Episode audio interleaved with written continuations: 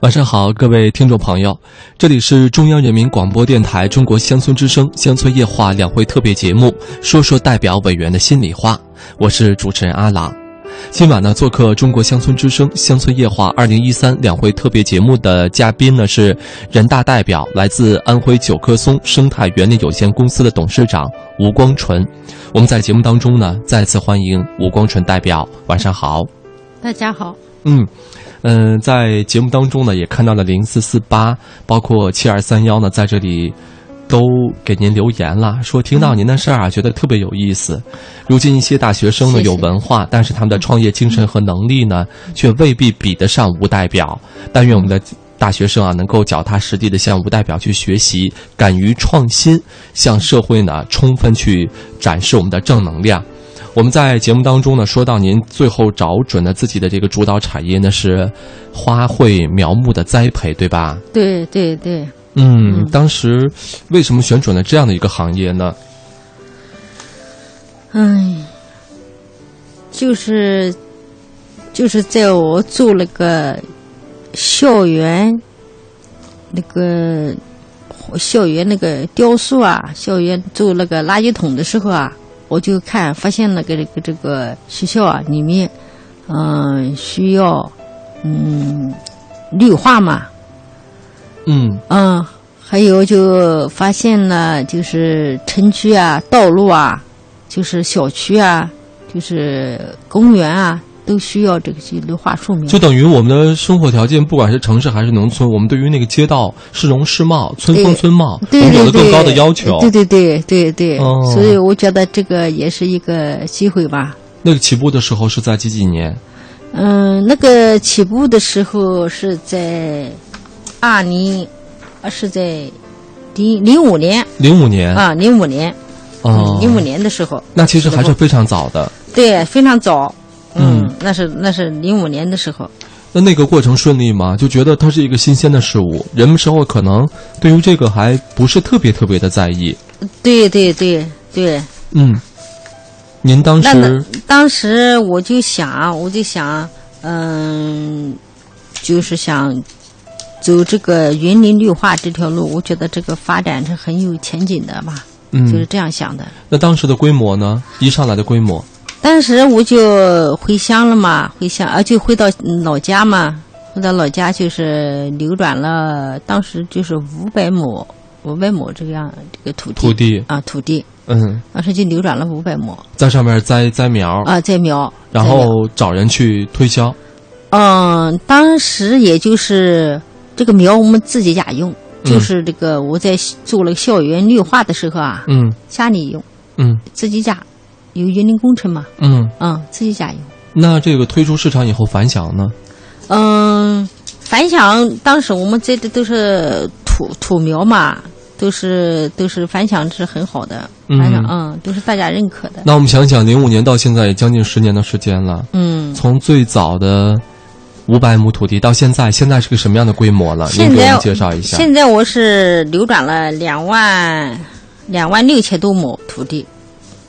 啊，两万六千多，两万多六六六千多亩土地。哎，我脑海都都不知道这是一个怎样的概念，不知道它到底是多大的一片。嗯，我这个是两万六千多亩，是涉及到四个乡镇，嗯，十三个村。嗯嗯，我们都知道，农民对于土地来说是。最为需求的就是农民是最需求土地的，因为土地会带给我们很多。您说您流转了将近四个乡镇，两万六千多户，两万六千多亩农这个土地的话，那这个农民们他们在做什么？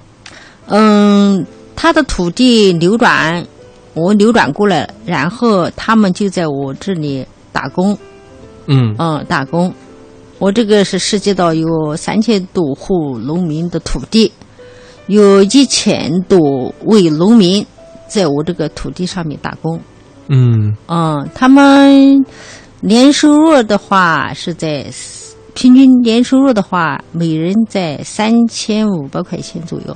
年收入还是月收入？年收入，年收入。年收入，嗯，就等于这个一亩土地，如果我要按按自己去收入的话，按我自己去种地或者其他的，他大概会收入多少钱？它这个都是山，我们流转的都是荒山，荒山，嗯，都是荒山，哦，就是杂草荒山，嗯嗯，知不了多少钱？呃，那等于现在就是一亩土地就大概有三千五百块钱的一个收入。哦，对于农民来说，哦，对，那他们对于这个收入满意吗？嗯，那他们挺满意的。一一般的都是都是六十多岁嘛，都是老年人嘛，嗯，都是在家闲着没事干的，啊，这样的他生活也还充实一点。这个如果按照我们想的话，其实就是剩余劳动力了，再去干别的，可能机体的各方面的功能也不太允许了。对对对，都是留在家里都是出不了门的守家在地，啊，挣点钱。哎哎，对，守家在地的。嗯，其实呢，一开始我们也埋下了一个伏笔，说是，呃，希望能够有一个就近就业。现在呢，应该说是实现了一部分，对，对但是在您的心里，这个实现的够吗？嗯，我觉得这个还是没有达到我的理想的的效果。您的理想的是什么？我的理想效果是把这个农业做成一个产业，嗯做成一个产业，把这个农业这个产业链条做出来。嗯嗯，让老百姓就地就业，又能照顾到嗯老人，又能关爱到子女。嗯，我是这样一个想法。嗯，就是他不仅仅是，呃，一个老年人，嗯，他其实更多的在您的想想想象当中，也许是青壮年，就是他对正是一个打工的一个黄金的时间。对，都都能在家门口就业，也能增加收入，也能挣到钱，嗯，能挣到钱，也能有活干。有活干啊哎。，嗯，好的，此时此刻呢，我们来接近一位听众的一位电话啊。喂，你好，喂喂，你好，哎，请问是徐明和吗？啊，是的，是的，嗯，这是一位听众，同时呢，他更多的是呃您身边的一位工作人员，对吧？对对对，对，嗯这是安徽九棵松生态园林有限公司的办公室的主任徐明和。我们也在节目当中啊，想听一听徐主任的眼里啊，吴光纯代表呢是一个怎样性格的人？先问一下徐主任，您和吴光纯代表认识多久了？我吴总认得有有十年多时间了，十年多的时间了。那最早呢，是因为什么样的工作机会两人走到一起的？啊，因为什么样的工作机会呢认识的？哦，那是吴总在创业之间，创业之间，我当时那个学校毕业嘛，我是学农的，他创立的是科技公司，控制科技企业，名名字也比较大，当时那个我就找他的公司了。哦，那等于您是学农的，就等于毕业之后就就投身到了这个绿化园林的事业当中，是这样吗？对对对对对，啊，那我我是不是可以理解为您是专业的，吴总呢？他虽然是很喜欢，但他相对来说在这方面还是要更多的要听你的。那那也不不全是听我的，我 对，他他自己也会有很多的一些我我也是学农的，我也是学农的。嗯，那吴代表呢，在生活起来，我们有一些同事啊，就说她是一位外表看起来非常温柔的女性，但是我们想她一定会在工作当中有一些故事会给你们留下特别深刻的印象，因为这个公司一步一步的做起来，所以呢，想问问您，在工作当中她是什么样子的？是一个典型的女强人吗？嗯，吴总在工作中确确实是一个女强人的形象，在我们那个下属员工员工的眼中，呃，知识也能干，知识也能干，确实也能干呃，呃，非常有魄力的。啊，非常有魄力。那您就是作为一个下属啊，也作为一个小字辈儿，最佩服他的是，呃，性格当中的哪些哪些方面呢？比如说有什么具体的事儿，让您觉得他哎，真的是一个特别有魄力、特别敢想敢干的人？他那个吴吴总不仅在就是在工作中，他是一个这个女强人形象，他就是平时啊，平时的时候，他又他又是一个在我们在我们员工心中，他就是一个那个开朗热情的大姐姐形象。嗯呃嗯，另外在你像在在扶贫那个救助贫困儿童和这慰问五保老人方面这方面来，又是一个大爱善良的这个慈母形象，慈母形象。您说在扶贫救助这方面非常的有大爱，就是他会帮助这个村里啊附近的一些老人吗？对对对，是的。嗯，那还是您挺敬佩他的，对吗？啊，对，那那那当然，那当然，哎呦，这敬佩，肯定敬佩。接连说着那当然那当然呀，那对于这样有责任心的人、有能力的人，我们应该是送出这样的一份鼓励啊，因为自身具备了这样的能力，还肯去帮助更多的人。我们在这里邀请您对吴代表说一些心里话，因为可能平时这个工作当中也比较忙碌，也没有什么太多的机会。此时此刻有什么心里话想对他说一说呢？呃，那就请吴总安心愉快的在北京开会吧。啊，谢谢谢谢苏主任，嗯公，谢谢您司我，们的，你们在家里也辛苦了。对，吴总就平安归来。好，谢谢谢谢，啊，谢谢。嗯呀，非常简洁啊！但是啊我我明显给我感觉到，这是一位非常自信的，也是非常有能力的一位这个办公室的主任，对吧？对，是的，就让您在这儿好好的开会，啊，对对对，嗯，非好的，常能干，啊，非嗯常能干，嗯就特别踏实，把这个呃公司交给他，特别踏实。对对对，是的，是的，好的，我们在这里呢，非常感谢呃徐明和接受我们的电话采访，谢谢您，再见。好，不用谢，再见，再见。应该说，现在公司的规模已经是挺成熟的了，而且在我们看起来已经是一个非常大的一个企业了。但是在您的心目当中，可能距离着那个产业链的方向还是有着一些距离。对对对，那您给自己算了一个时间嘛？因为我们在这个时段特别想跟大家说一说一个非常美好的一个未来，这对于很多人来说都是需要规划的。您觉得大概我用多长时间，能够在政策的这个指引下，能够达到一个比较理想的一个效果？嗯，我有一个计划吧。嗯，目前我的规模是两万六千多亩。我在今后的五年啊，我公司将把这个面积啊，想扩大到嗯十万亩，嗯，有嗯，这个规划。两万六千多亩，啊等于将近五倍啊！对我打算在这个五年流转土地，把这个面积扩大到十万亩。嗯，那这个规模一旦出来，它会是一个什么样的一个概念？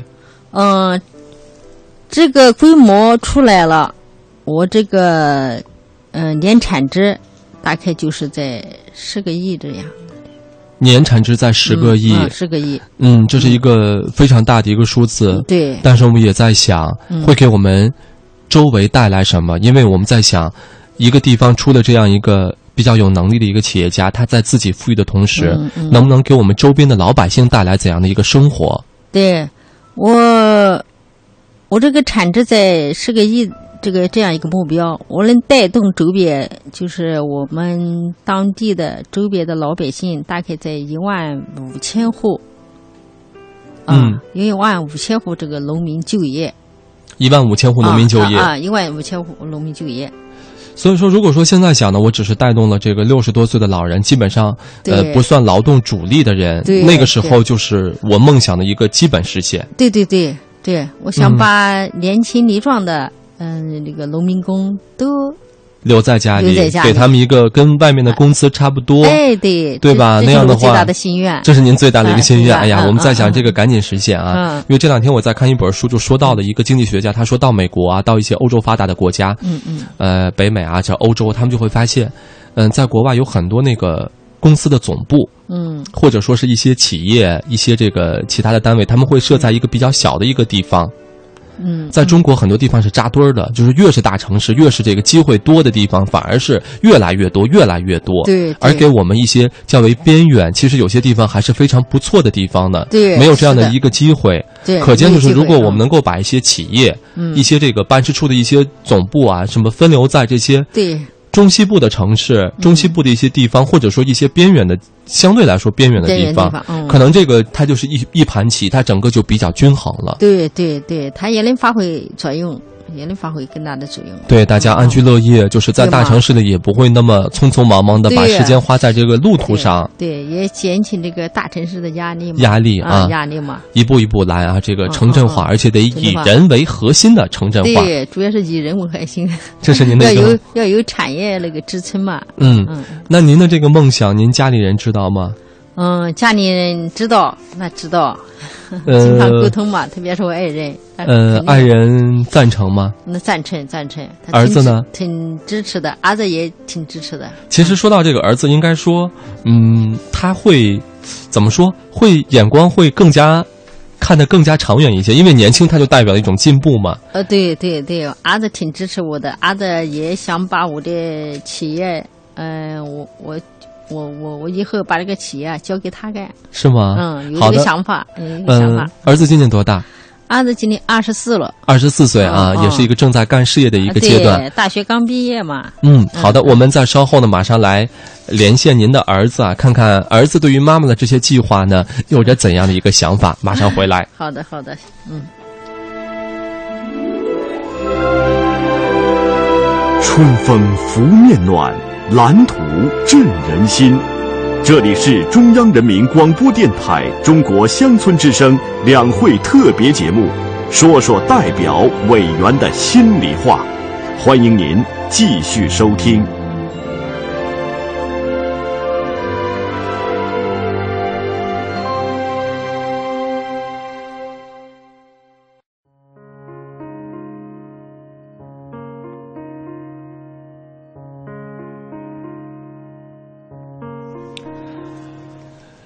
吴光纯代表呢，可以说是现代女性的一个典范，不仅呢事业成功，家庭也非常的幸福。嗯，他的儿子呢今年是二十四岁，刚刚大学毕业。此刻呢，我们马上来连线吴代表的儿子孙涛林，来听一听呢他有什么话对妈妈说。喂，涛林你好。喂喂，你好，你好。嗯，刚才听到妈妈的声音了吗？哦，我听到了，听到了。嗯，和妈妈打一个招呼吧。嗯、妈妈好。嗯，儿子好。非常阳光的一个大男孩，嗯感觉。对对对是的嗯，那是大学毕业之后，现在在做什么？现在是大学生呃，我现在是大学生村官。大学生村官啊，你知道吗？对对这两天我们在做两会特别节目的时候呢，还有来自于陕西的代表叶瑜啊，也是一位呃大学生村官，他是八七的，八七年的，非常年轻，现在做出了特别多的一些成绩，老百姓特别爱戴他。那想问问你，当时为什么在大学毕业之后选择做村官呢？嗯，我主要是吧，是受我的父母的影响比较大吧。嗯，哪方面给你的影响大一些？嗯，对，因为因为我我我家里原来就在农村，然后我的爷爷他原来就在基层工作，当过村书记，还当还在乡乡里面当过乡长，然后他一辈子都在都都在那个基层工作，然后我的父母他他们也在基层，可以说也干了大半辈子吧，然后从他们的经历啊，还有自己一些平时所见所闻，就是让我对农村和农民就是有一种说不说不出来的那种感情。然后我就自己想，能不能自己就是立足于农村，然后让父老乡亲他们能富起来，然后嗯然后这就成了我小时候的一个梦想吧。那我们就把那个你说不出来的情节，呃，把你那个说不出来的情节，我们用两个字来概括，那就是情节。其实很多人，咱们对于农村农民、农业都是有三农情节的，我们也特别的高兴，又一个年轻人加入到了这个队伍当中来。那妈妈刚才说，她特别希望做一个产业链，如果说要做到十万亩的一个目标的话呢，会带动周围很多一万五千人左右来就业。我不知道你觉得妈妈这个想法怎么样？我觉得这是我们一个家庭的共同的梦想吧。也是你的一个梦想，对对对，嗯。也是也是我们就是老区的一些农民的一些的梦想。他们他们在外面打工嘛，然后都希望在自己家里面能就是能家人在一起团聚，能能享那老人能享天伦之乐之类的。嗯，非常美丽的一个梦想，那就和妈爸爸妈妈的一起来实现。那同时，我也想问一下，就是小时候爸爸妈妈的工作非常忙碌，那对你的照顾多不多？嗯，基本一周也就见个两三次面吧。哦，这么少啊？对对，对哦，那我觉得这个妈妈对于儿子其实有些时候是关心的不够的。那平常表达过对于儿子的这份愧疚没有？有。那怎么跟儿子说啊？平常？总总觉得，呃，从小时候关爱的少了嘛，嗯、总觉得对不起他，有这种感觉。嗯，但是儿子现在长得非常的成长的非常的健康，对其实这个是让自己欣慰的事儿。对，嗯，那我们也问问涛林啊，嗯、将来呢，你也是希望一辈子扎根在农村来工作，来实现自己的梦想。那妈妈呢，就是一个这样的人。那此时此刻对妈妈有什么话想说呢？嗯，我觉得首先肯定是希望妈妈多注意身体健康吧。然后他们平时工作实在是太辛苦了，早上可能就是天还没亮的时候就就开始就要开始工作，一直到晚上深深夜十点多钟才能回家。然后还有一点就是，我希望我的妈妈能够把大别山父老乡亲们的心声能够带到两会去，然后能真正的为一些乡亲们能解解决一些实际的问题。嗯，嗯，这是儿子对妈妈的一些要求，不仅仅是生活上，希望您对对自己好一点，同时呢，对对对还有一个人大代表的一个职责啊。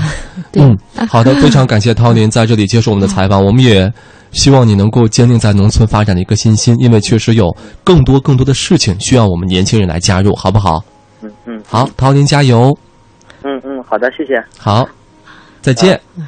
嗯，再见再见。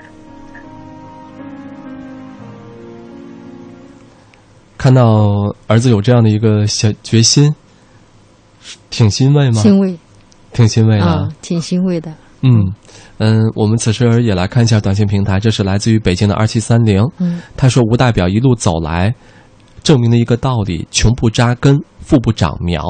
你立志选定了目标，努力奋斗，付出不是苦，没有付出呢就没有收获。今天的成绩和荣誉，与你当初那位家贫但是有文化知识的丈夫的帮助是分不开的。对，这是说到您心坎里了肯定的，肯定的啊。”这是肯定的。嗯，哦对对对，这是肯定的。一下笑的真的是特别的 好看，就是自己当年那个眼光还是非常准的，就是找了一个有知识、有踏实的人啊。对，嗯，那大家也说您是现代女性的一个典范，嗯，家庭也非常的幸福。我们也了解到您爱人其实也特别的出色，是省级劳模是吗？对，省级劳模是市人大代表嘛？哦，嗯这一家俩代表。对，一下两个代表。这个承担的责任太多了。那平常和爱人可能因为忙，也是有很多的时间不能够在一起，对吧？对，是的，嗯。那对爱人有什么话想说呢？将来通过电脑把这个音频节目再放给他听，对爱人说一些话。我觉得他也是挺爱人也是挺辛苦的，嗯，也挺辛苦，要嗯，平时也要多注意点身体吧，嗯，多注意身体，嗯，多注意身体嗯啊嗯。身体只要有好的身体，对，此时呢，在节目当中还有。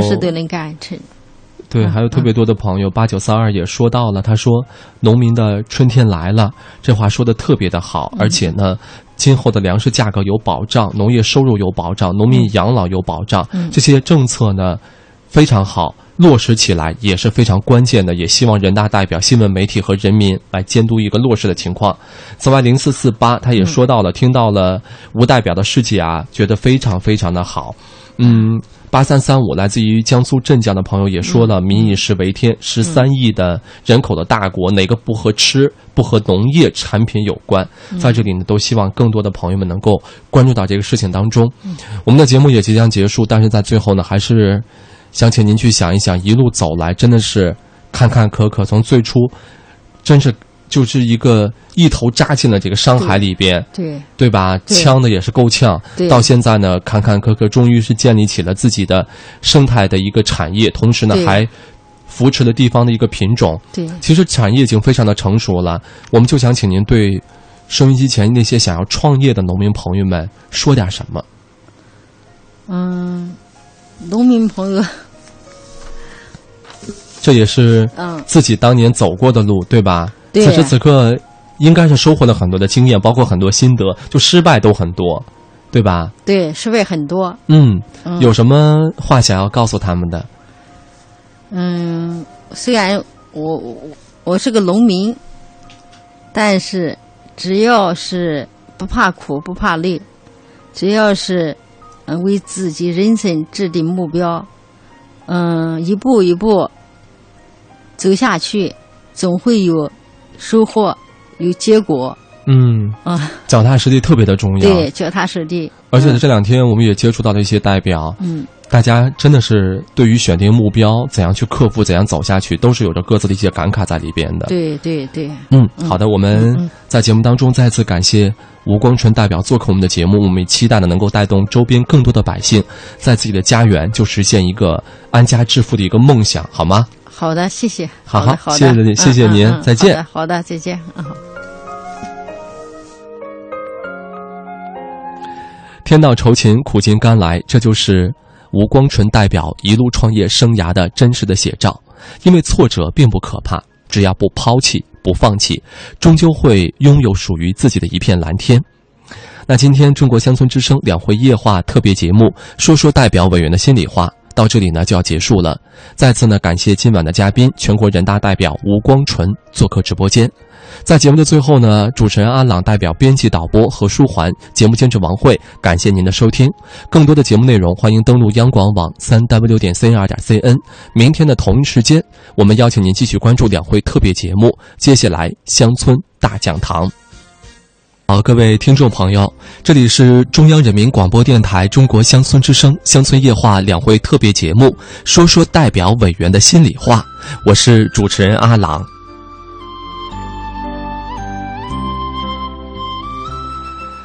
从失学在家的大别山区的女娃娃，到勤勤恳恳的乡村小学代课教师，从开办各种养殖场、手艺工厂频频遭遇滑铁卢的失败者。到成功的拥有自己企业的一名女董事长，种种角色的转变都在她的身上一一体现，而唯一不变的就是她始终执着追求自己理想的信念。她就是今晚做客两会特别节目的安徽九棵松生态园林有限公司董事长吴光纯。如今的吴光纯。不仅呢自己拥有着一家大型的生态公司，他还积极呢和同仁们一起培育发展具有当地特色的支柱产业，带领周围的乡亲们一起脱贫致富，共同建设美丽家园。接下来呢，我们就会一起来听一听吴光纯代表的故事。此刻呢，在夜色当中，邀请今晚的嘉宾吴光纯代表，晚上好，欢迎您。大家好。嗯，我们在节目当中呢，非常欢迎吴光纯代表来做客我们的直播间啊。嗯，您是去年当选的新的人大代表，对吧？是的。嗯，这是第二年参加全国两会了。那人们总说，在如此神圣的这个大会上，总是会有着各种各样的紧张。那和上次相比，觉得有什么样的一些感受和体会呢？今年相比，今年我的心态。平静多了。第一次参会的时候，肯定是很紧张的。嗯，我也想起了昨天刘青年代表在做客我们的节目。其实她也是一位上海的女强人啊，大风大浪都见过很多，您也见过不少。就第一次那个紧张的感，现在依旧记着。她就说我都不知道该怎么办了。您当时也有这样的感觉吗？当时也有这种感觉，嗯，既感到神圣，又感到紧张。嗯，同时。肩上那个担子带了那么多的一些声音上来，我怎么办才能够做得更好呢？是吧？对对对对对对。嗯，那去年是这样的，那今年呢？好一些了吗？今年好一些了。嗯，今年好一些了。好一些。嗯，那我们也就说说这个刚刚听到的政府工作报告啊，我们是在收音机前听到的，都觉得特别的鼓舞，特别的振奋。您是在现场听到的，我不知道这次呢，政府工作报告给您感觉最深的是哪些？嗯，这是总理的政府工作报告，通篇都是全面贯彻深化改革。嗯，是一个求真务实、接地气、接地气的好报告。嗯嗯，这报告中主要提出要坚持把解决好三农的问题放在全部工作的重中之重。嗯，我觉得这是我们农民的，嗯，春天到了，春天到了，春天到了。这个词呢，瞬间就让我们觉得，嗯，鲜花灿烂，而且那个小草复苏那种感觉，真的是特别棒。对对对，对。听到这句话，您是特别开心的。对我特别的开心，我感到我们农民有希望了。嗯嗯，其实自己呢，当年走的那些路，想起来也挺坎坷的，因为做了很多的事儿，也遇到了一些好的政策。现在呢，很多朋友可能都想走上这个创业啊、致富的道路，有一些政策的指引，这个无疑是非常非常重要的。嗯，那我们也想问一下。吴光春代表，听说呢，您去年来开会的时候啊，有些代表第一年来北京啊，就想，哎，我出去逛一逛，嗯，给家里的人买点什么特色，或者给身边这个村里的老人孩子们带点什么北京的特产。但是据我们了解，您是没有逛街，没有，没有。嗯，哦那您是干嘛去了我？当时的一心就想到嗯北京嘛，不怎么来，到北京的嗯马路两边看看，嗯北京这个行道树种的都是哪些树人行道上种的是哪些树啊？哪些树？我看到了有有香香樟，有福福源叶叶卵树，还有是兰花樱，还有是冬樱花这些树，哎呦，这些树种。您看您说的这些树，好像我只听说过香樟树，我认识啊，其他树我还都不太认识，真是嗯干什么吆喝什么啊？嗯嗯，我们在这里呢也告诉大家，大家其实也猜到了，吴光纯代表呢，他做的是大型生态公司，其实呢就是这些绿化的一些苗木。呃，您到北京等于人家别人到到这个其他地方去看一看，如果有时间的话，您呢是更多的看看这个北京的树是什么样。这些树看，如果我要引回引引引回去安徽会怎么样？嗯，这个这个树种也许到我们安徽，它就不适合我们家里那个土壤契合。就不管怎么说，我想嗯看看这边的树和那边树有什么不一样。哎，对，有什么不一样？有什么区别？那您觉得北京的树好看吗？嗯，北京的树当然也好看嘛。嗯，行道树它当然也好看，它也选择它选它的优点嘛。对，如果要到了这个四月份啊，嗯在谷雨清明之后呢，其实更好看，绿绿的啊。对对对对对，是的，嗯嗯，那说到这个故事，我也想起了李四光啊，那是著名的地质学家。嗯他有一次呢，和他的妻子外出的时候，他妻子就找不到他了。嗯后来发现呢，就是在蹲在一堆那个石头面前，嗯就会去看那个石头啊，因为人家就是做这个的。嗯那您是不是也有这样的一个习惯，就是走到任何一个地方，可能对旁边那个花草树木有着更多的一些感觉？对，我就想了解一下它是什么树，嗯，这个地方是适合种什么树，就想了解一下，嗯，嗯，想看看。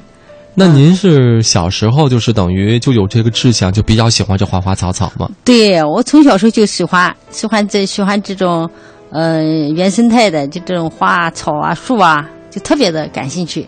嗯，我们在想，如果说这个绿地多一些，嗯，城市的绿地多一些，农村的自然环境保护的好一些，咱们这个世界该变得多么的美丽。其实有些时候是盲目的扩张，反而是让这个绿绿色变少了，就是我们的环境其实变得是没那么美丽了。对对对，是这个是这个情况，是这个情，嗯，是这个情况。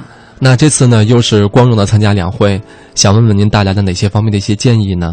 嗯，我带了三个方面的建议。嗯嗯，一个是关于社农整合社农资金的这个方面的建议，第一个是整合社社农资金，金啊，提高更大的效益，让这个社农资金提高更大的效益。因为您用的一个词儿就是整合，我们都知道，其实涉农的资金，国家各方面还是挺多的。对对对，嗯，这个涉农资金，国家，呃，党中央、国务院，呃，历年来对这个三农资金啊，也是投入的很大。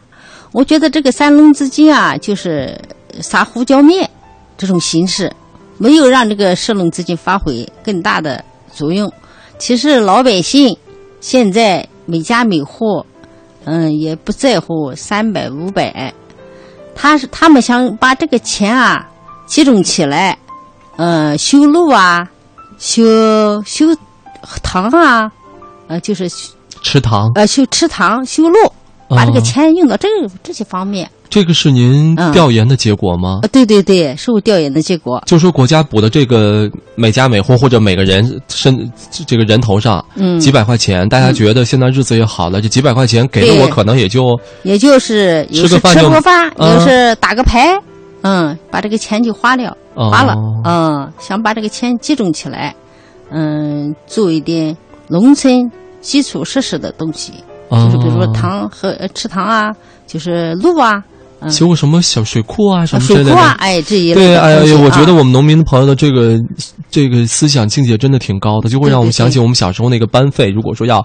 剩下来点，剩下来点钱，大家有的就说，哎，分了吧，小嘛，小时候，哎，分个一毛钱买几颗糖。但是有的那个思想境界高的同学就说，哎，咱们买个什么东西吧，什么图书角啊，嗯或者每个人买副小套袖啊什么的，或者买个漂亮的水壶。嗯，我觉得对就是这种，哎，看看咱们这个日子好了，嗯境界也高了对啊。境界也高了，老百姓其实境界也很高，想集中起来做一点，集中起来做点事儿哎，做点啊，做点事儿。嗯，这是您带的第一个啊啊建议第一个。建议啊。嗯，那第二个呢？第二个是是发展地方主地方，嗯，地方那个猪的产业，主导产业，嗯，嗯地方猪的产业，地方猪的啊，产业，地方猪的产业。哦，嗯那就嗯是家乡的那个怀猪。哎，家乡一个怀猪，我们家我们安徽六安的一个品种，啊，这个品种叫怀猪。这个我觉得，如果要是老家啊，什么在江苏，就是首先它是安徽产的猪嘛，就它和江苏也离得特别近。呃，对对对，就是如果要在这方面的话，应该对这个怀猪有着特别多的一些认识。嗯我也特别看了一下资料啊，怀猪它在公元前的春秋战国时期就有了。对，这是这个品种是我们老老祖宗留下来的好的嗯品种。就等于靠山吃山，这是我这个安徽淮北大地上的一颗明珠，想要把它给重视起来，让人们去多多的去饲养怀猪。呃，对对对，嗯，这个这个怀猪它的繁育力高，它的抗病力又强，嗯，嗯它的因为它的饲养的周期长嘛，成本要高，嗯，这必须要政府要加大投入，想把这个产业做起来。因为这个产业，这个这个黑猪啊，嗯，是我们特别是偏远农村经济收入收入的主要来源，嗯，嗯，主就是要来源。等于这个村里深山里的这个百姓人家，还是觉得这个猪养着，比如说条件不好的养一头，条件好的养两头，吃一头，或者是卖一头，对。这个对于他们来说是一年的菜篮子钱，呃或者对对对，是这样的，是主要的经济来源。但是这里边就会出现一个问题，因为现在规模化的养殖，嗯，呃，特别猪这个出栏也特别的快。您就说到了这个猪，它有一个优点，那是它的优点，其实也它的劣势，对对对，对吧？啊，它嗯长得慢肯定是自然生长，然后肉好吃，肉好吃，但是它慢就是它成相对来说你见效就慢了。哎，见效慢，成本要高一点。嗯，那当地老百姓想养这个猪吗？嗯，老百姓是很想养，但是市场价格卖不上价，哦，嗯，卖不上价，他就划不来。那您等于是这次把这个建议带来，那您有没有什么好的一些对策呢？我怎么办？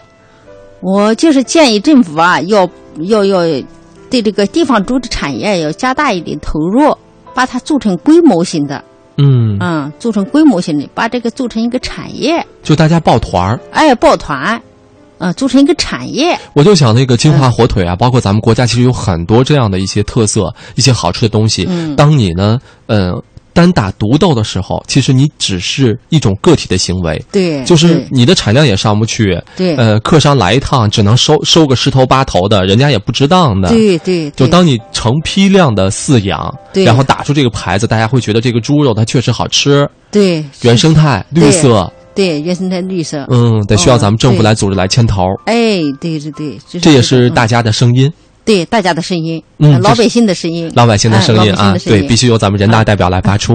这是第二个，那第三个呢？第三个是，嗯，是融资难，是就是个农业企业融资难的问题。嗯，嗯，这个大概是一个什么样的情况？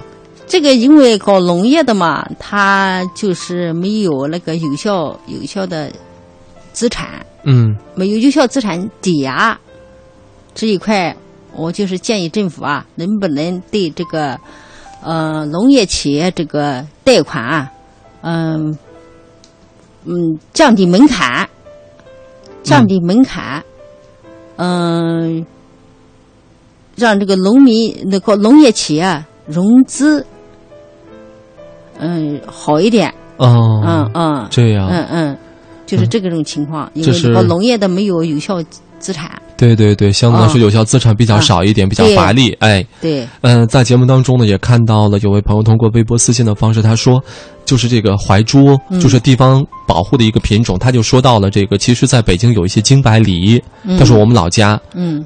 也是相对来说就面临着外来品种的一个竞争啊，它也是到了一个生存非常关键的一个时期，他也不知道以后还能够吃得上。其实这真的是应该，就是我们乡土乡情有一有一个节目叫做一线一品，其实每个地方呢都是。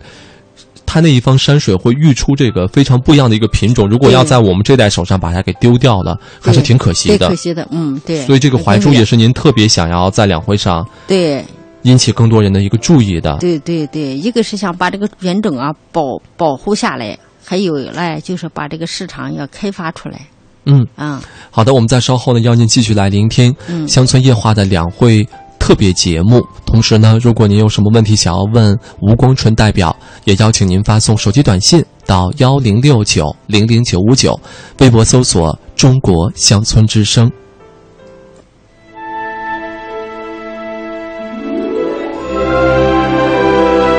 春风拂面暖，蓝图振人心。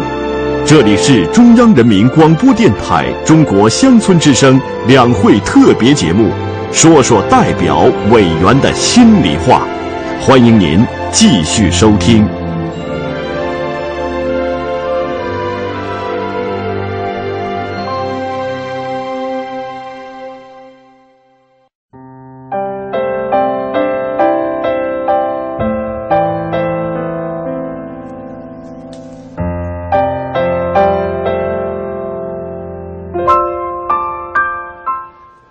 失学在家的山区女娃到拥有企业的董事长，一路走来，她和同仁们一起培育发展具有特色的支柱产业，带领乡亲们脱贫致富。全国人大代表、安徽九棵松生态园林有限公司的董事长吴光纯今晚做客两会特别节目，说说代表委员的心里话。吴光纯代表重点关注地方产业发展。我们此时呢，也问问各位亲爱的朋友们，您的家乡有啥产业呢？大家伙儿啊，靠啥发家致富呢？在收听节目的同时，欢迎您发送手机短信到幺零六九零零九五九，搜索新浪微博“中国乡村之声”，我们也会在这里看到您的留言。吴代表啊，在手机平台上七二三幺他就说到了那个这个。安徽的绿植在北方呢是呃不太适合引种的，同时呢，这个北方的到南方呢也会有一些问题，所以我们在节目当中呢也特别想就着他的问题问一下，就是在安徽，就是主要的一些绿化的林木会是哪些？我们安徽主要有也是香樟，哦。呃，桂花，还有是栾树，啊，软树、嗯，栾树，暖树，啊，暖树就是我们呃安徽呃主要的一个地方的土土土土土啊树就等于啊哦土树，香樟我们知道嘛，啊而且那个香香樟还会有特别好的一些传说，就是这个姑娘家都要种香樟树，等姑姑娘嫁的时候嗯。做俩大箱子。对对，现在还有这个传说吗？嗯还有，因为这个樟树啊，它不生虫子，嗯，啊对。对它不，生虫子，哎，真好。嗯。那个桂花嘛，桂就是桂树，对吧？。对，桂花，嗯，对而且花它开的花嘛，八八月每每年的八月，它不就开花嘛，开花的很香的。对，我曾经去过一次南京，就是在八月份左右的时候，嗯，呃，阴历阴历八月，也就是就是这阳历的大概十一左右，对。特别香，对对好像那个甜甜的味道，哎，对对对，而且还可以吃。哎，对，桂花那桂桂桂花酒啊，桂花茶啊，嗯，糯米糕什么桂花糕桂花糕啊，嗯，啊，真好啊！嗯这个事业业真的是觉得让人觉得绿意葱葱的啊。对对对嗯，，这是大家对这个特别嗯呃高兴，特别想要问这个问题。啊 那我们在说到这个吴光春代表在工作当中呢，是做的这个有关于绿化的一个事业，但是他还有一个神圣的职责呢，就是两会的一个代表。那刚才呢，我们说到了一个涉农的一个资金。呃，也说到了它种类繁多，资金分散，不够精准。就是您也希望咱们有一个统一规划、统一管理这样的一种情况。对对，把这个钱啊，我这这个神龙资金的钱呀、把它整合一下，嗯、把这个钱用在刀刃上，嗯嗯，用这这个神农资金啊，把它整合一下，能发挥更大的效益。嗯，这也是老百姓的一个啊声音。让老百姓哎真正得到实惠。这是您在调研的过程当中发现的。嗯那我也想问，现在的这个时间其实也挺忙碌的啊，那么大的一个产业，但是呢，人大代表身上也寄托了咱们老百姓的一个无限的期望。嗯就是这一年，您大概走到田间地头去调研的时间有多少呢？嗯，田间地头地头调研，因为公司嘛也忙，嗯。嗯，调研的时间呢也不是太多，嗯。嗯嗯，有空的时候，反正就是挤一点时间吧，对，啊，尽量挤的时间吧。而且咱们那些工人也应该都是农村的来的啊，对呀、对他们也会给您一些真实的反馈。对对对对对对，因为我每天也就是在农村嘛，嗯哼。嗯、也知道有农村一些一些方方面面的事情。那我还想问一下您，呃，除了这个涉农的资金啊啊，包括您刚才所提到的另外两条，那您还重点关注了什么？因为咱本身就是一个大别山区的女娃娃，就是一个农村的姑娘长大了嗯，对对对，嗯，还关注了哪些问题呢？我特别关注的就是农村啊，现在嗯，这个空巢老人和留守儿童这一块，嗯嗯，这是我最关注的问题，因为嗯、呃农村现在年轻力壮的嘛，不都到出去打工了嘛？下面家里面留的都是老人和孩子。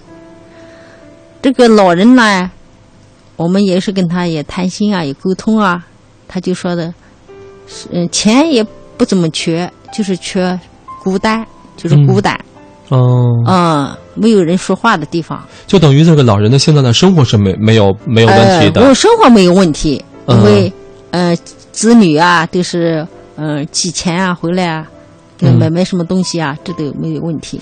对。但是就是感到很孤独，对。很孤单。对，我觉得这也嗯是一个呃应该引起更多人注意的一个问题。其实呢，我们也一直在做这方面的一个改善，嗯但是可能。呃，有人就说世界上感同身受这个词它是不存在的，因为谁也没有办法真切的去感受我们的父母所忍受的孤独。对对因为我们年轻，天天忙着，你在外边也辛苦。受不到，对对。对对。嗯，他们确实很孤独，孤独。也许呢，嗯我们能够感知一二就已经是不错了。对对，嗯，而且在这样的一个情况下，我不知道您遇见过没有其他的一些社会学者啊、嗯大学生，他们在农村调研的时候说，如果这一个家里边有两个老人，就老头老伴儿都在，嗯哎，老头老太太都在，还好一还些。好一点，他们还还能说说话。嗯，就是一个老人的话，一个老伴去世了，还有一个，那就就就就太孤单了，就嗯太孤单了。那这次您在调研的过程当中，这些农村的留守的老人，不光是一个或者是两、嗯，老两口，从老老人，嗯，对，跟您说过什么话没有？他们就希希望啊，子女们多陪陪他们，但是又不好说，因为嗯子女们都要为了家庭啦、生活啊、孩子上学啊，他们要要要挣钱，就要挣钱啊，就不好开口向。嗯对对对。儿女们说，张不开口，对，我明白这里边可能有啊。两层意思，一个是孩子们确实是忙碌，忙碌另外一个是他们是怕给孩子添麻烦，就觉得自己也抹不下这个面子。嗯，自己扛，自己忍，自己忍，嗯。啊、是这样的。还有就是留守儿童这一块，嗯。啊，留守儿童块，他们也缺少父母父爱和母爱，因为父母常年不在家，孩子是放任自由。嗯嗯，有有的孩子就是父母回来了，也是爸爸妈妈都不叫了，爸爸妈妈都不喊。嗯，他觉得为为我们问他为什么不喊爸爸妈妈，他觉得张不开口了，哦，没有感情，对对对觉得张不开口喊爸爸妈妈了。对，其实孩子们他们是嗯最本真的，就谁给予了他们时间，谁给予了他们关爱，他们就觉觉得那是他们最亲的人。对最亲的人，对嗯最亲的人，对爷爷奶奶带，他就觉得爷爷奶奶是他最亲的人，爸爸妈妈就就感觉就是陌陌生人了，嗯，没有感情。这个其实会让我们挺揪心的。你说爸爸妈妈也是辛辛苦苦的挣钱，为什么呀？也是为了孩子能够有一个更好的未来。但是就是，这其实给很多的打工者在提出了一个思考：我们到底是要这样的生活，还是我们更加注重的是孩子的一个精神层面？对，就是否能够有一种比较结合的道路呢？在您看来，我们又能够赚钱，维持家庭的一个必备的开销，我们同时能够陪伴孩子的快乐童年。我这有个想法，嗯一个想法，我就想这个要发展我们这个现代这个现代农业，把我们这个家里的农业做成一个产业，做成一个产业，让这些农民工能在出门就能打就能挣挣钱，嗯，出门就能打工，这就近样一个就业。呃，就近就业，发展这样一个产业。农农村它就是农村呐、它只有发展农业，把农业做成产业，让他们在家里就能打工挣钱，又能照顾到老人，又能管，又能叫管，又能管自己的孩呃管子，自己的孩子。看，哎是这样子的，这是您的一个想法。嗯是我一个想法。对，其实我们在这里呢，也在稍后啊，会和大家来做一个预告。嗯在稍后呢，吴光纯代表也将把自己的这个呃九棵松这个生态公司的一些情况也跟大家去分享。其实呢，已经是实现了这样的一个梦想，但是呢，我们总说，就是你能力再强，你只能够解决几千人，对对你解决不了所有的父老乡亲们。对对对对，所以呢，啊如果说这样优秀的企业家、具有社会担当的企业家能够更多，而且在我们政府政策的一些指引下、扶持之下，这个梦想它一定会实现。对对对，那个时候嗯，您再去调研的时候，老人也不会拉着您说了。对对对，看到的孩子们也是和父母在一起 嬉笑打骂那样的一种感觉，是的，是的，就会特别好啊。对对对，嗯嗯嗯，呃，有关于这个问题呢，嗯我们再稍后会聊。嗯其实呢，我们在想啊，嗯，您是一位在农村成长起来的一个农民的企业家，而这次呢，两会带来的建议啊，也基本围绕了农民创业致富的方方面面。这次呢，我们特别节目呢还开设了一个小栏目，我向代表委员来提问，让我们呢也在节目当中啊来听一听啊，我们的嗯。农民朋友们他们有什么样的一个心里话，也想呢在这里问问您，好不好？好的，嗯，好的，嗯我们马上来听一听。嗯。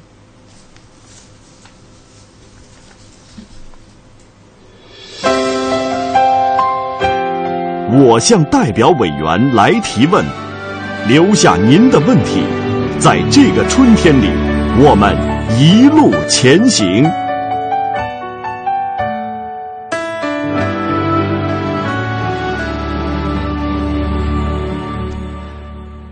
马上呢来听第一个问题，这是马艳艳提来的。吴代表你好，呃，我是农村的一位听众，很佩服您的创业经历。我现在也面临这些问题，因为宝宝刚刚一岁多，老公呢也很忙，所以我就把之前的工作辞掉了。但是我不想做家庭主妇，还是想拥有自己的事业，做点小买卖。我平时呢比较善于和人沟通，从前呢也做过服装生意。嗯，嗯您能给我这些建议吗？嗯，这是一位马艳艳啊，一位我们的热心听众，嗯，也是一个非常有想法的一个女孩子。您听到她的问题了啊？我听到了，嗯嗯嗯，她的想法是对的，想法对，您鼓励她创业，啊，对，不管是女孩子好，女人好，总要做点自己是自己的事情。所以呢，现在应该有一首歌响起，叫做《女人不是月亮》。对，我觉得在这个时代当中，确实女性呢已经完全顶起了半边天。我们应该呢在这方面有着更多的一些感悟。嗯，对，要有所作为嘛，嗯女人也要有所作为。嗯嗯嗯，那您看给他的建议，首先先肯定他的想法，那然后呢？嗯，想法是对的，要找准自己的目标，做什么事，嗯，要找准自己的目标，把目标先找准好，然后就是沿着这个目标吧，就是一步一步去做，一步步做。对，其实嗯我觉得吴代表虽然说的非常简单，但是他特别的实用。就首先你要找，首先肯定你这个想法，哎，我想想要创业这个想想法是对的。对，然后呢，找准目标，就想一想你想干什么啊？，想干什么？还有一个就是你适合干什么。对，适合干什么，想干什么，嗯，嗯，把这个目标定位要定好，就是内心的那个就少喜嗯，哎，内心那个喜爱其实特别重要的，就是创业永远是要带激情、带乐趣的。对对，对，这是主要的。我觉得嗯。马艳艳呢也可以考虑一下。她说她自己呢平时善于比较沟通，嗯。比较容易与嗯。与人沟通，这个就可以考虑一些其他方面适合沟通的这个工作。对来做一下啊。对对，嗯。他还有第二个问题，我们也在节目当中呢，呃，请吴代表啊来帮助他回答一下。我们看他第二个问题问了什么？嗯听说您还特别关心这个本土主导产业的发展啊，我也感觉如果农民想要真正发展起来的话，一定要把土本土的特色做起来。您在这方面有自己什么样的见解呀？您看，这明显是对您做的功课了，知道您对这个地方的主导产业是比较关注的。哦他想问一下，嗯嗯，我的主导产业是做那个园林绿化。嗯，我对这个这个园林绿化，我从小的时候就情有独钟，非常有感情。嗯嗯，所以我就做了我这个园林，有了几千嗯两万多亩吧，这个园林现在的规模是两万多亩，两万多亩。哦，嗯，还有就是我这个地方的土猪，嗯，怀猪，怀猪，嗯，就做了这个两大主要产业。嗯，嗯这个其实就是你创业的时候，你用那个眼睛仔细去发现一下自己的周边有什么。嗯，当时也就是在无意中啊，无意中嗯，就是因为当时非常喜欢喜欢嘛，最后又就是在无意中做这个校园的嗯、那个卫卫生用次啊，就是就是就是垃圾桶，哦做垃圾桶。哦，做这个雕塑的时候，就是嗯、喜欢上的做了个嗯园林绿化工程哦啊、就是这样的，然后就是渐渐的就找准了这个这个做这个嗯苗木这个这个这对对个方向目标。我我觉得啊就从从从这个时候就找准我这个，我就我就觉得这个方面很很以后这个嗯城市啊道路啊，呃这个以后肯定是有发展前途的。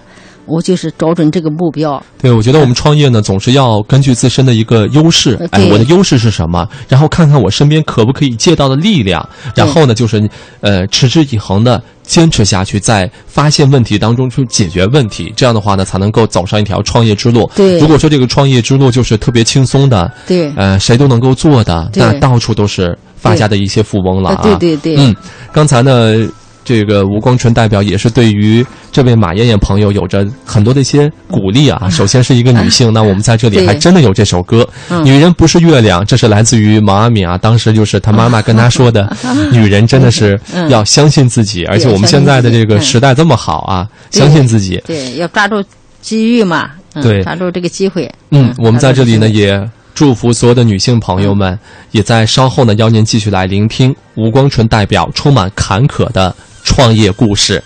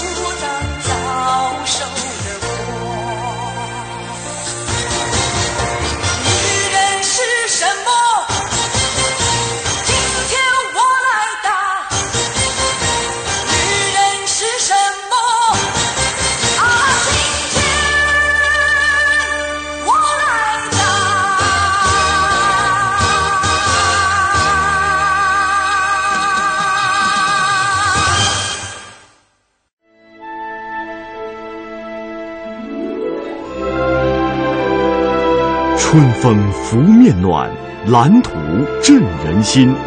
这里是中央人民广播电台中国乡村之声两会特别节目，说说代表委员的心里话。欢迎您继续收听。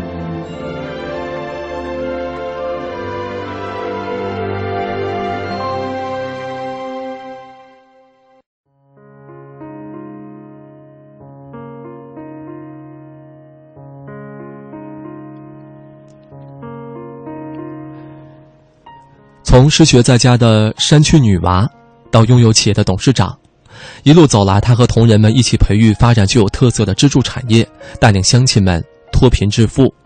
全国人大代表、安徽九棵松生态园林有限公司董事长吴光纯今晚做客两会特别节目，说说代表委员的心里话。吴光纯代表重点关注地方产业发展，我们此时呢也在夜色当中问问您家乡有啥产业，大家伙靠啥致富呢？在收听节目的同时，欢迎您发送手机短信到幺零六九零零九五九，搜索新浪微博“中国乡村之声”，我们也会在这里看到您的留言。再次在节目当中欢迎吴光纯代表，您好。嗯、我们也在留言平台上看到了大家呢，觉得您的成功真的是非常的自己拼来的啊，觉得不是坐享其成，是一步一步拼来的。那我们也在节目当中呢，想要听听您充满了坎坷的创业故事。先来说您的老家是在大别山区，对，我的老家就在大别山区，嗯，嗯，还是比较偏远的呃比较偏远的一个农村。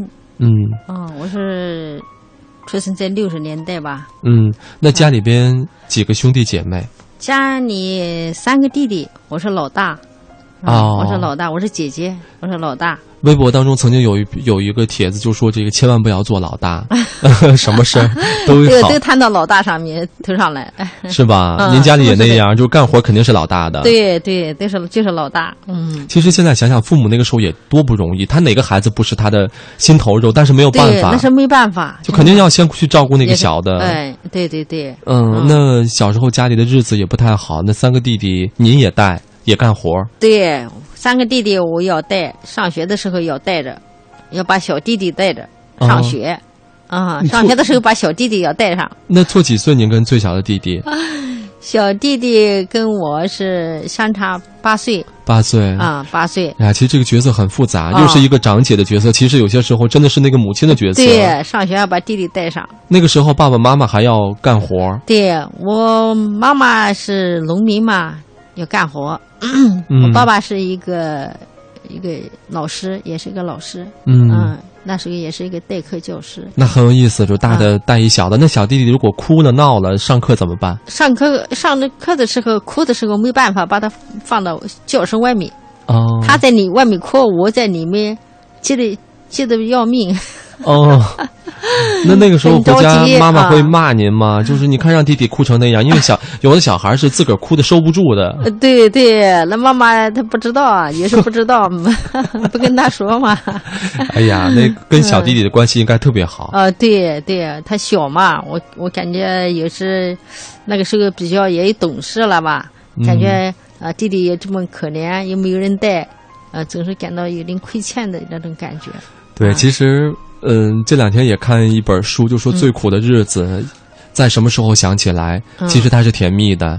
也许那个时候想想，哎呀，我一个小姑娘，我再带个弟弟。现在想想，其实那个姐弟的情谊，一辈子当中应该是最宝贵的。对我弟弟对我的感情是很挺深的，他也知道，知道我那时候，嗯，家里穷嘛，也就是因为三个弟弟，也就我就过早的就就就辍学了嘛。辍学了，嗯那是在初中。对，在初中，初中，嗯，初中嗯还没有毕业的时候，嗯，那个时候家里的经济状况就不允许姐姐再读书了。对呀，家里三个弟弟都上学，经济也不容不允许嘛。那您的成绩当时好不好？我的成绩当然好了，因为家里穷困难，那如果继续上学，意味着我可以考上什么样的学校？那最起码也考个小中专嘛，那时候是中专嘛，哦嗯，初中中专嘛，嗯，嗯，那就可以摆脱一辈子种地的一个命运。对对对，当那您当时闹过没有？我当时我妈妈就说我不要念了，你不要读书了，呃，家里实在是供不起了，就这样说，我也就放弃了嘛，就放弃了，放弃了。呃，看到我们同伴嘛都上学，背着书包上学，我都不忍不忍心看他们，一看他我就掉眼泪，嗯，偷偷的掉眼泪，在爸爸妈妈面前还强装强装，不让嗯不忍心让他们看到，看到让怕他们伤心，嗯，很懂事儿，这个姐姐嗯真的很嗯懂事儿。嗯，所以现在要看到有些孩子那么好的一个学习机会，不学习的话，对对。就会特别狠的慌那个。对，我现在我感觉到我那时候我们想念书都那么难，都都都都不可能到嗯去读书，他们现在这么条件这么好，为什么就不去好好读书？嗯，嗯，我到现在我都还是很非常，有时很后悔，我就感觉到我书念少了。对，这个学习是一辈子的事儿。嗯嗯有人就说这个。书能够带给我什么？它其实永远给你更高的一些人生的阅历，更多的一些人生的品鉴。这个是在任何时刻，即使我们现在有些农民工朋友说，嗯我就是因为各种样各样的原因，我小时候没有机会去读书。对对，是，但学习是个一辈子的事儿。对对对，嗯，嗯，那自己辍学了，三个弟弟，等于是在您父母的这个坚持下，同时也是您那会儿已经干活挣钱，去供着这三个弟弟上学。他们最后的成绩呢？他们最后都考取了，考取那时候所谓的什么铁饭碗啦，哦，所谓嗯，他们都考取了，都考取了，那还挺不容易的，哦，不容易，不容易。就等于是公主仨了。对，那时候怎么怎么说嘞？父母亲呢也认为我他们是男孩嘛，男孩认为考上去学校了，就不要给他买房啦，就呃盖房啦，也不要给他嗯、呃娶娶媳妇啦，因为女孩嘛，不给你念，你你总是能嫁得出去的，也不需要给你盖房。而且我们姑娘还长得这么漂亮，哎呀！现在回想起来，嗯一家人如果要说这些事儿的话，估计父母就会觉得当时特别亏欠那个大闺女。对，现在他经常说嘛，我有时我在开这个开会期间啊，有时发言啊，我就讲，我讲我现在文化程度还是低了，我有时发言心里觉得就没有什么底气啊。我我爸爸妈妈就说，嗯，当时还是书念少了，还是书念少了。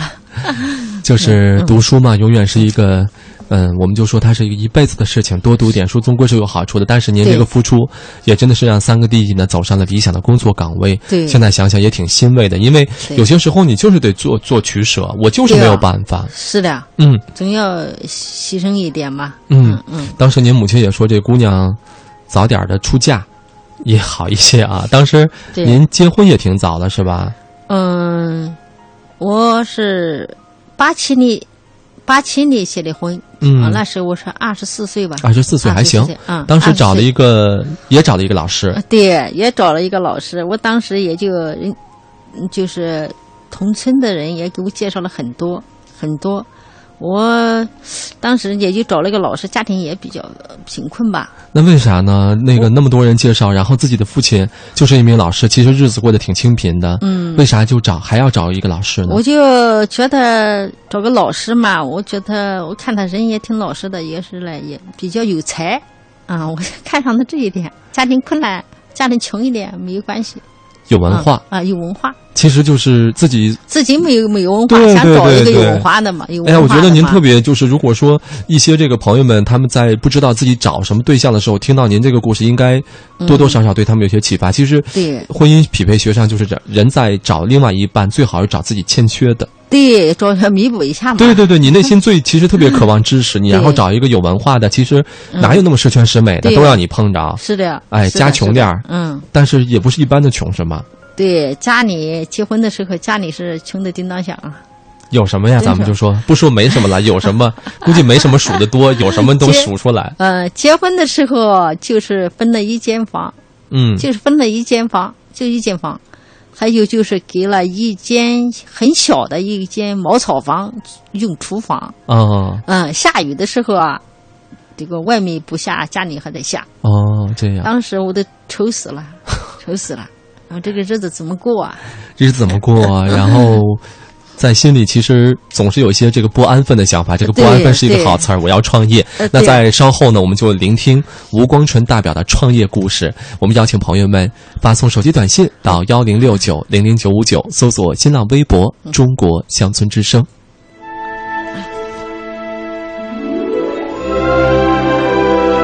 春风拂面暖，蓝图振人心。这里是中央人民广播电台中国乡村之声两会特别节目，说说代表委员的心里话。欢迎您继续收听。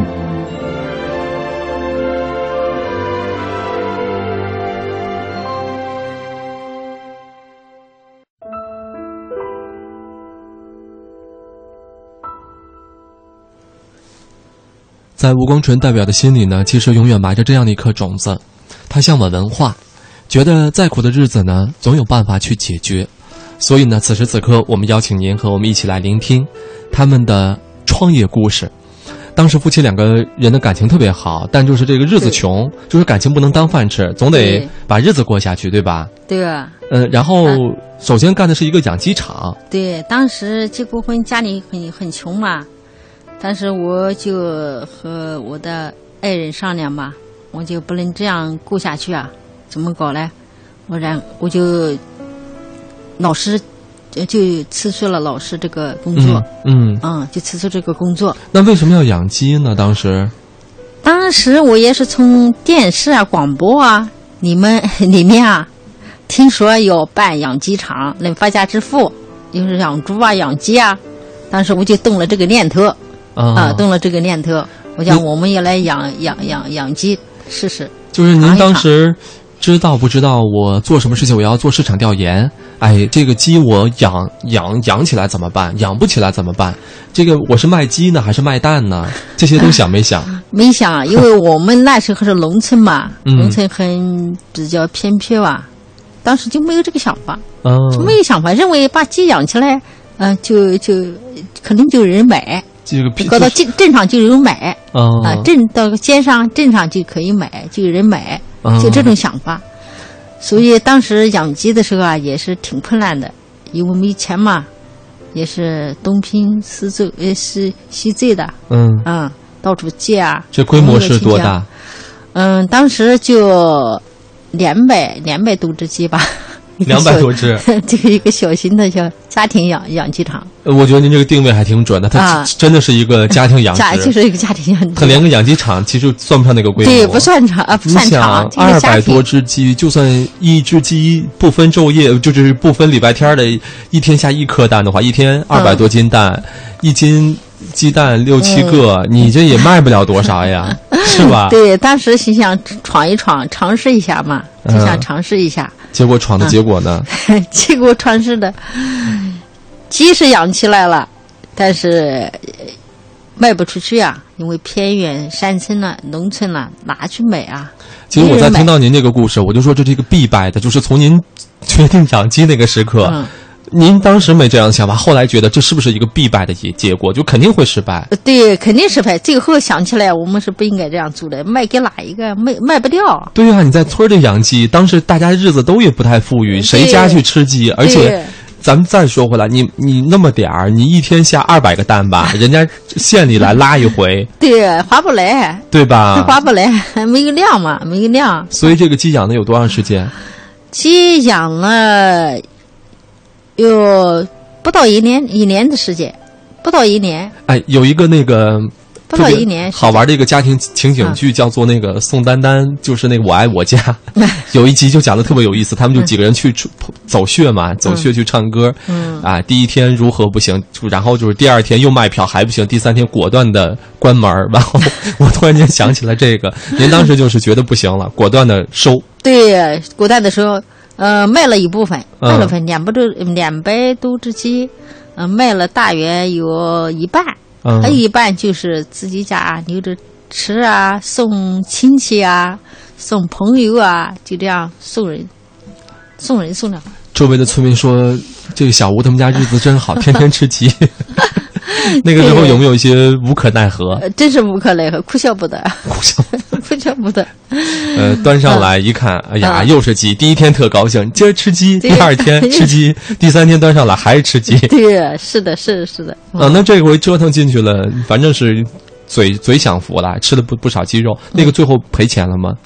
最后赔钱了，赔钱了，嗯，嗯最后也是急得没办法嘛，就没办法，最后就办了一个转药厂，嗯嗯，和家里和我爱人的这几个弟兄就合伙办了一个砖窑厂。砖窑厂吸取点经验教训没有？我为什么要搬砖窑厂？因为那时候，呃，农村嘛，不都是因为那时候也是改革开放了嘛，嗯、农村也是好多都想盖新房嘛，嗯都想盖新房，都必须要那个嗯砖嘛，都所以我们家呃我们想啊，也也也瞅准这个机会啊，想办一个砖窑厂。哎，我觉得这个最起码还靠谱了，就是我、我我有市场调研，有市场需求，然后我要生产，对，结果呢？结果因为嘛那时候我爱人还在学校里教书嘛，嗯脱不开身。嗯之后我们就是，呃，其他的弟兄啊，